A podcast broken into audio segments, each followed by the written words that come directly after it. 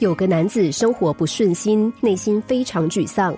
在公司，他觉得同事都不体谅他；在家里，他觉得儿子不听话，妻子不体贴，似乎人人都在找他麻烦。有一天，他到郊外散心，看到一棵苹果树。这棵树虽然长得很高，但是树形扭曲不漂亮，上头小小的苹果似乎又酸又涩，让他越看越没劲。男子心想：唉。连一棵树都要跟我过不去，他干脆爬到树顶，想要一跃而下，一了百了。而当他闭上眼睛，正想纵身一跳的时候，突然听到一阵叽叽喳喳的声响。不知道什么时候，树下竟然聚集了一群小孩子，正在捡掉落在地上的苹果。其中一个孩子发现了他，说：“叔叔，你可以帮我们采一些苹果丢下来吗？”男子照做了。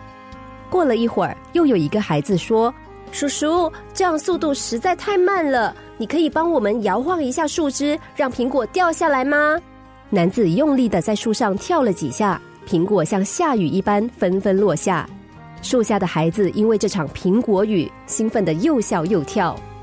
男子爬下树的时候，孩子们递了一大包苹果给他：“叔叔，谢谢你的帮忙，这是给你的苹果。”男子说。谢谢你们的好意，只是这苹果想必不好吃，为什么你们还抢着要？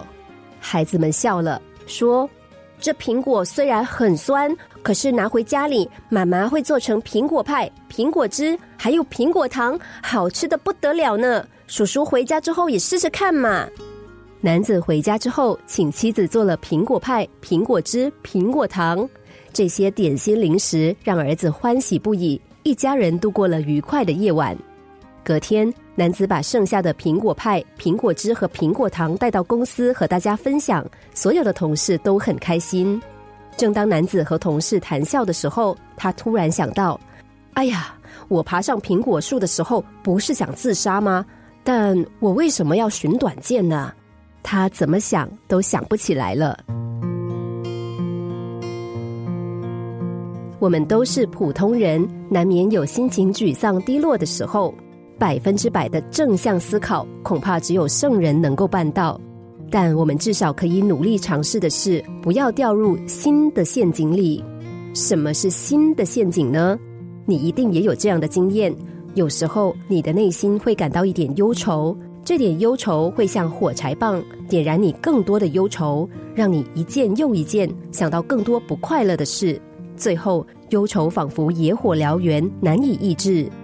如果我们能够认知到这些忧愁其实并不是真实的，而是新的陷阱，那么我们就比较容易跳脱它的控制，做一做能让我们快乐的事，想一想能让我们快乐的人，告诉自己，忧愁只是情绪的感冒，它就好像感冒一样，让我们不舒服，但它也好像感冒一样。迟早能够等到康复的那天到来。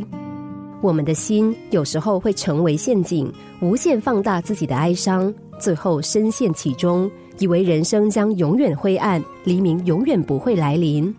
不要被自己的心欺骗了，难免忧愁，但不要放任自己沉溺。换个角度，生命依旧有无限可能。